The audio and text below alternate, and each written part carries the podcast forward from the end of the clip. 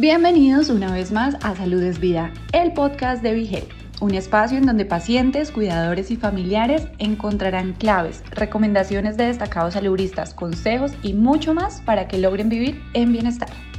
En Salud es Vida, el podcast de Vigel, conversamos con la doctora Mariceli Santiago, investigadora y educadora en salud, quien destacó que en promedio uno de cada 90 personas que viven en Puerto Rico puede padecer de algún tipo de cáncer de cabeza y cuello en alguna etapa de su vida, siendo una condición oncológica de mayor prevalencia en los hombres, especialmente por los hábitos de vida ligados al tabaquismo y a las exposiciones frecuentes con el virus del papiloma humano. Reproduce tu podcast y conoce más sobre las estadísticas de estos tipos de cáncer en la isla. Hola a todos nuestros amigos de Be Health. Hoy les saluda Rosemary Cernadas y bueno, hoy 27 de julio, como cada año, seguimos celebrando el Día Mundial del Cáncer de Cabeza y Cuello, un día para destacar y abordar la importancia de la prevención, el diagnóstico temprano y también el tratamiento adecuado. Y para eso estamos con la doctora Maricel Santiago, una eh, colaboradora de Vigel y también científica y comunicadora en salud. ¿Cómo se encuentra, doctora? Muy contenta de estar aquí nuevamente en este espacio que siempre nos permiten para poder seguir educando a todos los puertorriqueños. Muchísimas gracias, doctora, eh, por, por, compartir este espacio con, eh, con, nosotros. Bueno, para iniciar la entrevista y, esta pequeña charla, ¿qué tal si iniciamos abordando un poquito acerca de qué hacen sí los cánceres de cabeza y cuello? Pues sí, pues eh, como muy bien mencionaste al inicio, en julio conmemoramos lo que es este tipo de cáncer y siempre tenemos que tener en cuenta como educadores que la, la educación es la herramienta que más poder tiene a la hora de poder salvar una vida. Así que por eso es importante que podamos tener este tipo de intervenciones que sean acertadas, eh, eh, que sean bien precisas y en un lenguaje básico para que tanto el paciente como el cuidador o el familiar puedan entender qué es lo que está ocurriendo. En julio pues celebramos lo que vendría siendo el cáncer de cabeza y cuello y aunque tenemos mucha información de lo que está pasando en Puerto Rico, yo creo que debemos de empezar con lo básico, ¿verdad? ¿Qué es, qué es este tipo de cáncer? Pues este tipo de cáncer también se le conoce como eh, el cáncer que ocurre en diferentes áreas o en diferentes regiones, ya sea en la cabeza o en el cuello. Eh, cabe destacar eh, que las células que se encuentran precisamente en diferentes áreas que vamos a discutir ahorita, eh, básicamente son células que se le llaman células carcinoma, ¿verdad? Ese, es un tipo de cáncer. ¿Qué significa eso? Que vamos a estar viendo células que biológicamente eh, y estructuralmente y fisiológicamente están alteradas. Así que tenemos unas células que cuando las comparamos con las células que no son cancerosas, tenemos células que si las miramos por debajo de un microscopio, nos vamos a dar cuenta que su tamaño es distinto, eh, la forma es distinta, eh, eh, el núcleo precisamente que es donde se guarda todo nuestro ADN también se ve un poco regado, ¿verdad? Por, por todo el, el, ambiente celular y nos damos cuenta que pues no, no tenemos una célula normal. Eso es en términos hablando de la, de la descripción de cómo se ve una célula cancerosa, ya sea en cabeza, cuello o en otras áreas, áreas que vamos a discutir. Sin embargo, también cabe destacar que cuando hablamos de estas células, estas células es muy importante poder detectarlas a tiempo cuando ya empiezan a presentar muchas de ellas síntomas, eh, porque a pesar que son diferentes, tenemos que aprender a diagnosticarlas a tiempo para que entonces los médicos especialistas puedan entonces eh, eh, diagnosticarlas, ¿verdad? Coger todo esto a tiempo y poder entonces explorar lo que son las vías de diferentes tratamientos oncológicos. Esto va a depender ciertamente eh, de la localización y en el área donde se encuentre el, cáncer específicamente, pero cuando hablamos de, de, este tipo de células, pues es bien importante mencionar que pues son células que no dejan de crecer. Así que como no dejan de crecer, es bien importante que esos chequeos de rutina eh, ya sea eh, con su médico generalista o ya sea con un dentista, ¿verdad? O con, o con otros médicos especialistas en esas áreas, que no dejen de ir, ¿verdad? A, a, esos, a esos médicos que puedan revisar, ya sea la nariz, la boca, la garganta o la cabeza, porque esos son los médicos que se van a dar cuenta si hay algo que está bien o que no está bien, lo que llamamos lo que es común y lo que no es común en tu cuerpo. Entiendo, doctora, que entonces eh, cuando hablamos de un cáncer de cabeza y cuello existen diferentes subtipos y van a ir en dependencia de dónde se originan, ¿es correcto? Exactamente. En este caso, eh, ¿cuál es la, panorámica en Puerto Rico? ¿Cuál es el cáncer más frecuente en, este, dentro de este eh, globo que es el cáncer de cabeza y cuello? Mira, ahora mismo eh, en Puerto Rico, como se están analizando este tipo de datos, se está analizando como, como, como en un todo general, cabeza y cuello general. Así que eso incluye lo que sería el cáncer que puede ocurrir en la cabeza, el, el cáncer que puede ocurrir en la cavidad nasal, en la cavidad eh, bucal, por ejemplo, en, en, el área de la laringe, de la garganta, así que lo, se, está analizando de esa manera. Eh, cuando hablamos ya a nivel de, de Puerto Rico de, de población, eh, según el Registro Central de Cáncer de Puerto Rico, una de cada 90 personas o de individuos en Puerto Rico pudiera padecer de cáncer, de este tipo de cáncer en algún momento de su vida. Eh, en términos de quién está en mayor o en menor riesgo de este tipo de cáncer, los hombres. Los hombres están en mayor riesgo que las mujeres. Y así lo, lo, especifican eh, eh, los datos que nos ha compartido el... ¿Se sabe por qué?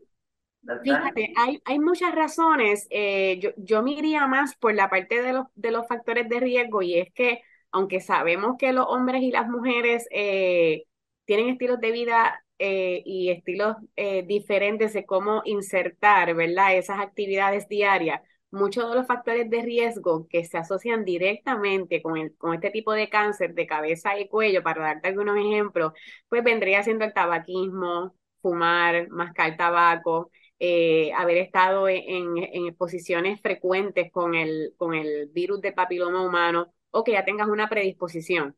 Eh, y entonces, si te das cuenta, pues eh, los hombres fuman más que las mujeres, ¿verdad?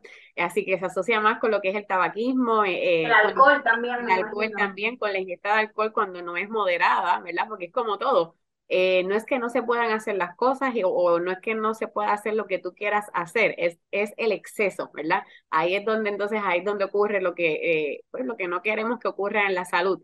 pero yo te diría eso, lo, eso, esos estilos de vida y entendiendo también los factores de riesgo, ¿verdad? Que son esos factores que eh, te predisponen ya de por sí a que tú puedas padecer de una enfermedad. Así que si en tu familia ya hay una predisposición eh, genética de este tipo de cáncer, pues sabes que tienes que estar mucho más pendiente así, por ejemplo, eh, tienes algún dolor de garganta bien persistente que no se te va.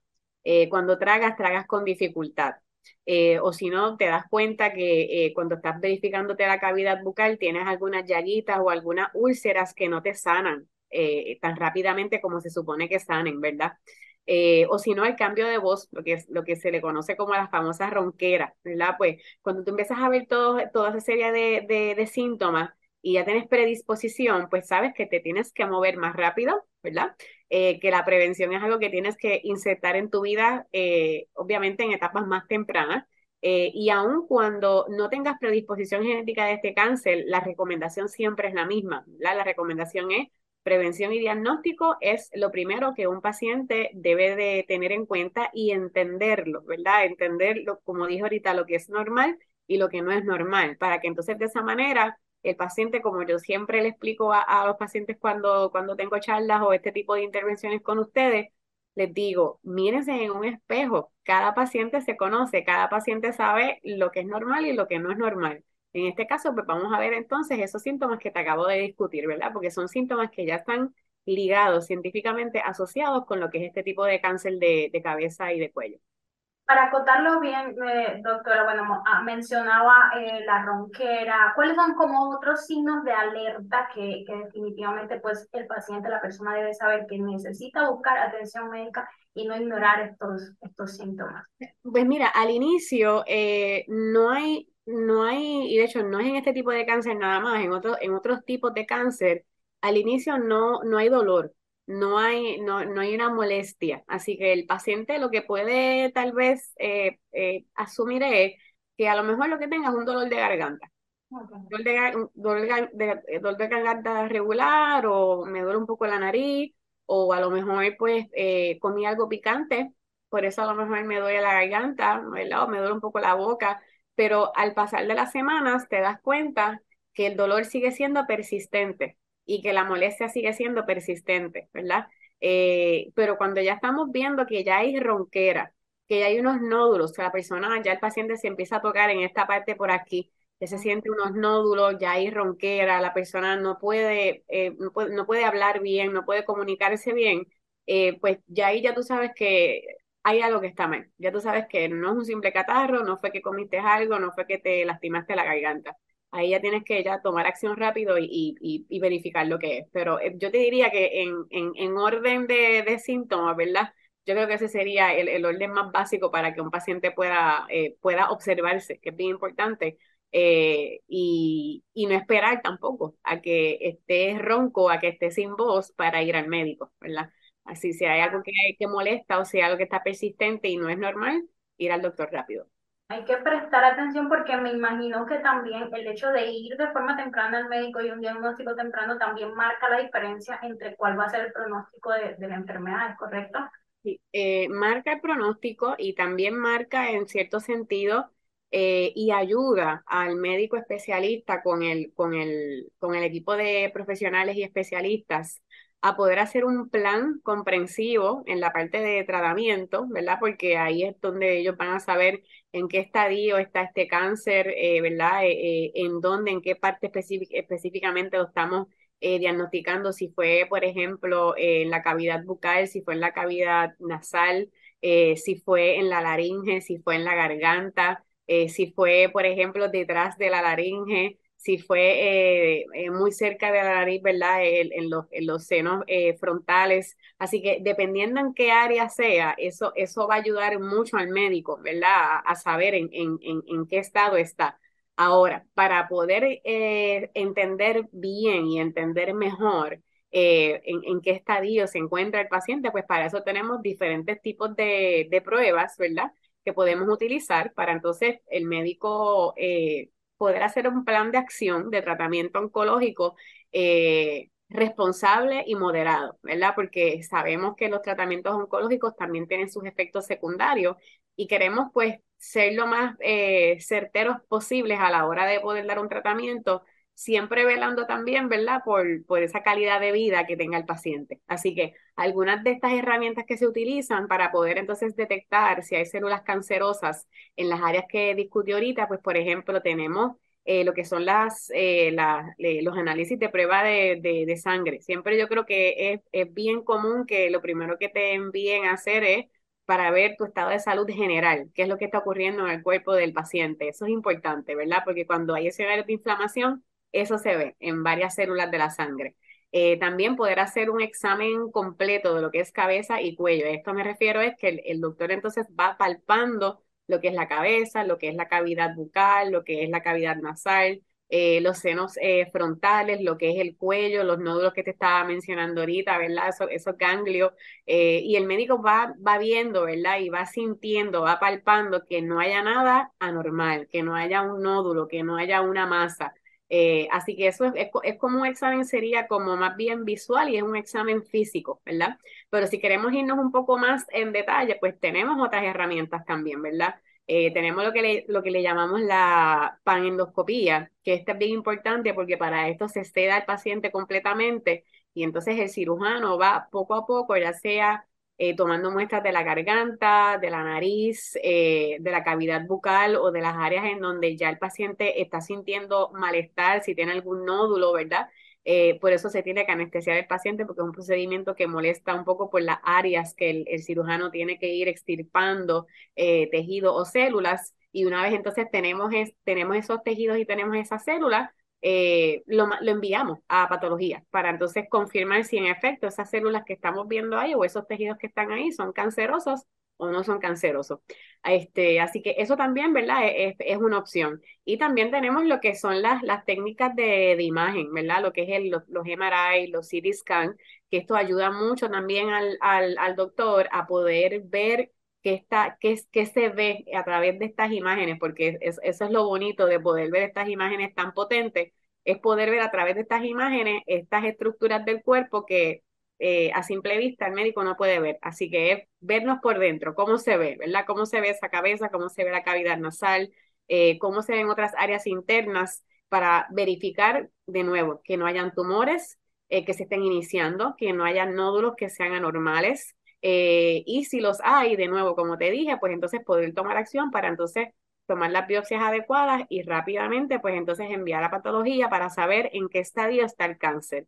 Una vez ocurre eso, ya entonces el oncólogo se puede sentar con calma y puede entonces decir, ok, este va a ser el ciclo de tratamiento que le vamos a dar a este paciente. Pero tenemos que ir por los pasos y no podemos eh, asumir rápidamente, tiene eh, cáncer de cabeza y cuello, vamos a empezar con, por ejemplo, con quimioterapia, radioterapia, terapia dirigida, porque hay, hay, hay, hay muchas alternativas.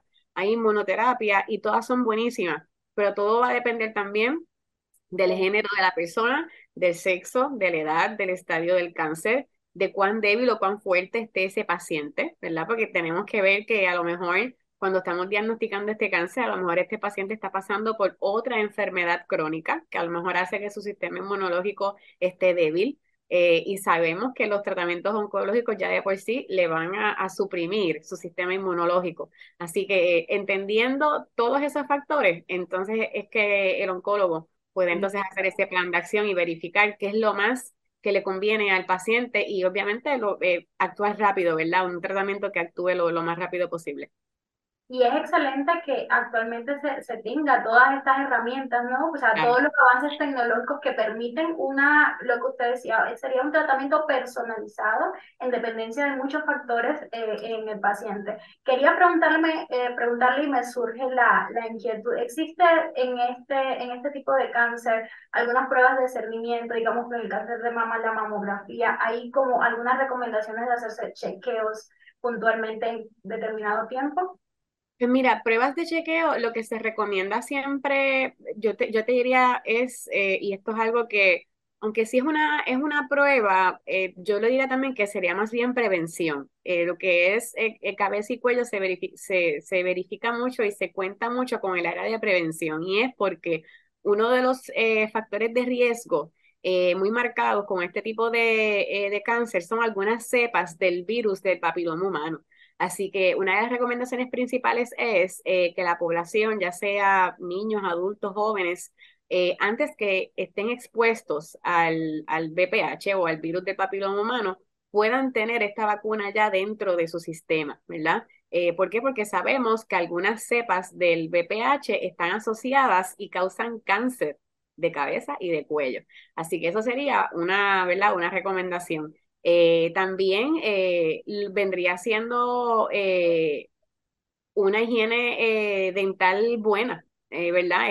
también yo creo que eso raya en lo básico, pero hay que tomarlo en cuenta, porque el dentista es el que te va a estar verificando todo lo, toda tu cavidad bucal, pero también va a estar mirando si hay algo que no, alguna llaga o fue que te lastimaste o, o, que, o, qué fue lo que ocurrió. Así que eh, yo te diría que esas son, ¿verdad? Como, como las, las más que siempre se han enfatizado más bien clínicamente. Eh, y también, por supuesto, eh, siempre se le explica a los pacientes, ¿verdad? La, la importancia de, del cese del tabaquismo, de fumar, de, de mascar tabaco, para pues dejarles saber que si lo hacen, pues deben de saber también y reconocer que van a haber unas, unas consecuencias.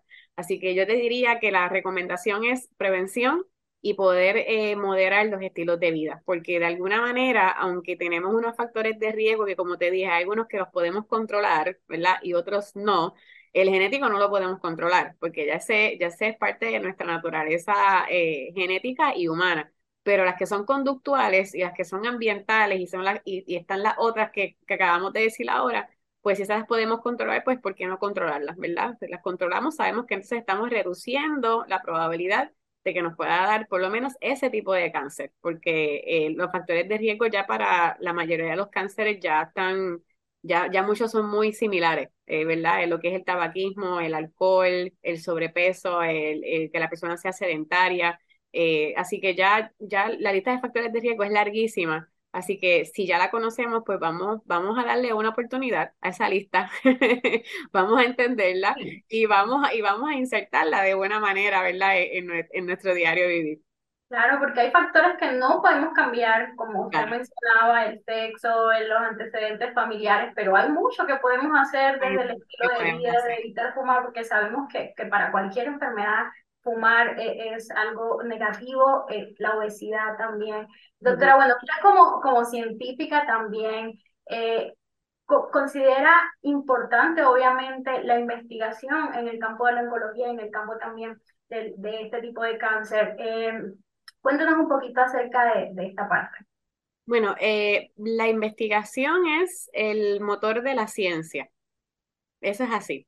Si no hay investigación, eh, no hay, no hay nuevos resultados, no hay nuevos tratamientos y no vamos a tener nuevas vías para generar evidencia científica y para poder documentar que lo nuevo que queremos hacer, pues puede ser posible, ¿verdad? Eh, esa es la importancia de la investigación.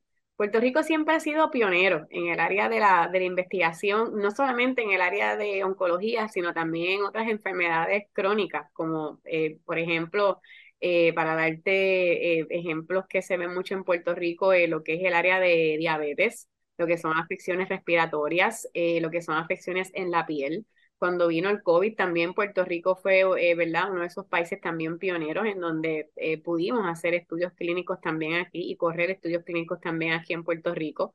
Este, pero yo te diría que dentro de todo ese portafolio de enfermedades, eh, la número uno siempre va a ser oncología.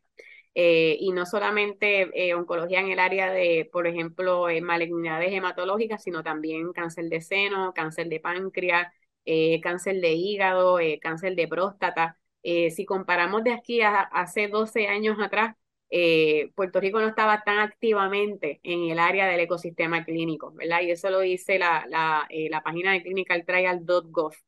ahora mismo, si contamos del 2015 al 2023, se han realizado más de 750 estudios clínicos en Puerto Rico, de diferentes áreas, pero como te dije, oncología siempre es la principal.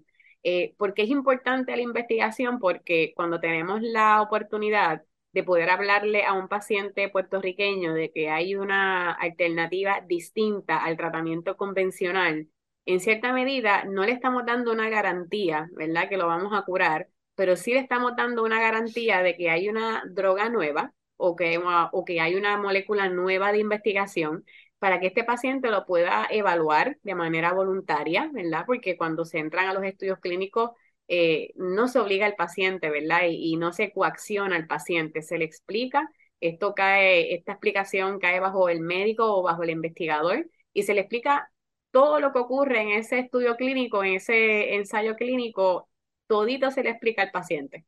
El paciente luego entonces toma su decisión si quiere entrar o si no quiere entrar al estudio pero también eh, se le explican los beneficios que tienen, ¿verdad? Y muchas veces en el área de cáncer, los estudios clínicos, los objetivos principales, eh, pues sí es poder eh, detener, ¿verdad? Que ese, que ese cáncer pues siga avanzando tan agresivamente o que pueda metastizar o poder mejorar lo que son los efectos secundarios también, ¿verdad? Eso es algo que, que se mira mucho en el área de cáncer.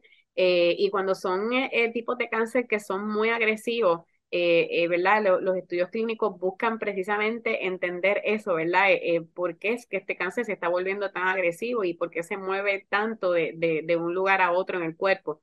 Así que el contar con esa herramienta es importante porque el paciente estaría entrando en un, en un ensayo clínico, un estudio clínico, ¿verdad? Pero realmente lo que está, lo que está obteniendo en sus manos es algo que todavía no está en el mercado, ¿verdad?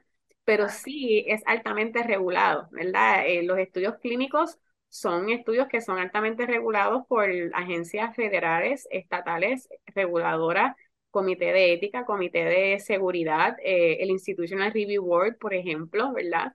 Eh, están muy pendientes a que podamos entender cómo se va a comportar esta nueva molécula que queremos ver cómo, cómo puede funcionar, ¿verdad? Más adelante en un humano, pero también tenemos que velar de cerca que esta molécula sea segura y que sea eficaz en estos pacientes que la están probando. Y por eso hay una serie de fases, ¿verdad?, que ocurren antes de que este producto final ya llegue a una, a una población este, o a un país entero, ¿verdad?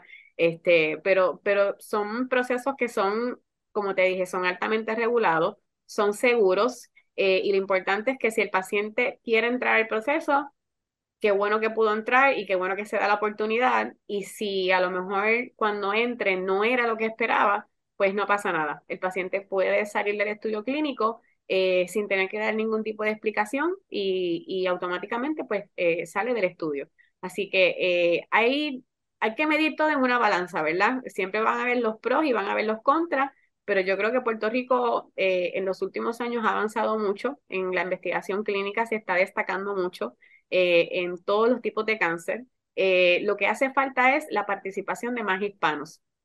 El año pasado la FDA eh, dictó eh, eh, un, un, decreto, ¿verdad?, que, que, impacta a todos los hispanos, no solamente a los puertorriqueños, sino comunidad hispana en Estados Unidos, en donde se sienten preocupados, al igual que otras agencias, ¿verdad?, reguladoras, porque los hispanos no están participando en los estudios clínicos. Solamente están, tan importante que es. Tan importante que es, porque solamente en términos de porcentaje están, participa están participando de un 1 a un 3%.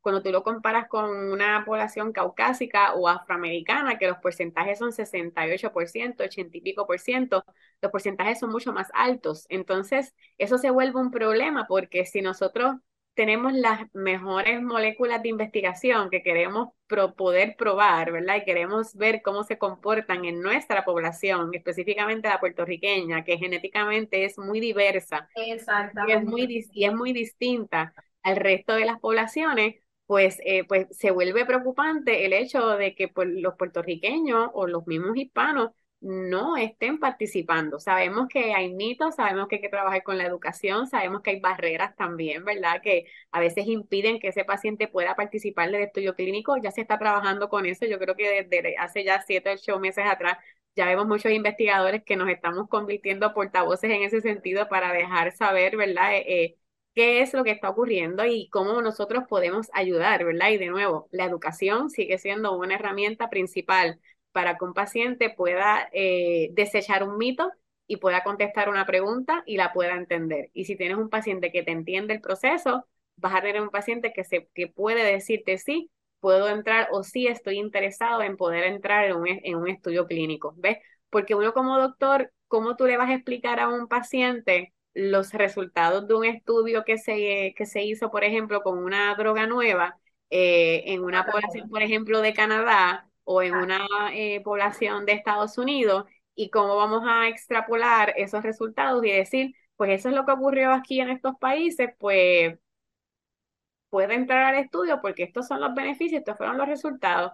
Pues en cierta medida es, es cierto porque son resultados documentados, pero no necesariamente esa droga o esa molécula de investigación va a actuar de la misma manera en la población puertorriqueña, porque nuestra genética es distinta. Así que en ese sentido, nosotros queremos que los puertorriqueños y las puertorriqueñas puedan participar de los estudios clínicos para poder entonces entender cómo, cómo, cómo van a reaccionar, ¿verdad? Y, y, entender eso, porque todo, todo eso nos ayuda a poder eh, recolectar la evidencia completa, ¿verdad? Eh, eh, y poder entender cómo no solamente la droga está actuando, sino también cómo la población está, eh, está, está actuando delante de este, de este nuevo fármaco, la que no haya miedo, que no haya este, tal vez, eh, tal vez un poco de resistencia a, no querer usar algo que todavía no es, eh, no, no, está regulado ni nada, pero todos estos procesos son, son largos, sí son largos, pero los resultados valen la pena y ya lo estamos, estamos viendo en diferentes condiciones. Así que si quieren participar, hablen con sus médicos porque, o con sus especialistas o sus investigadores, si conocen investigadores, porque muchas veces ya ellos tienen la información, eh, ¿verdad?, de, de, cuáles son esas nuevas moléculas que ya están eh, en proceso para poder eh, entrar a un estudio clínico y ya entonces ahí el, el, el médico puede entonces parear quiénes cuáles posibles pacientes pudieran estar en este estudio y quiénes pudieran beneficiarse, ¿verdad? Que eso es lo, lo que se llama los criterios de inclusión. Este es un mensaje enormemente importante en el Día Mundial del Cáncer de Cabeza y Cuello. O sea, no solo educarnos, eh, concientizar, prevención, sino también entender que la importancia de este tipo de estudios, porque a la larga a quienes van a beneficiar es a los mismos pacientes y si es una realidad que existe eh, eh, necesidad de mayor investigación en la población latina. Muchísimas gracias, doctora, por compartir todo su conocimiento hoy con nosotros, por toda la labor que realiza en pos de también eh, los pacientes oncológicos, a todas las personas que han estado con nosotros hasta el momento. Hasta la próxima. Si te gustó el contenido, no olvides seguirnos en tus redes sociales favoritas. Nos encuentras como Vigel PR. Todos los temas de interés para alcanzar tu bienestar hacen parte de Salud es Vida, el podcast de Vigel.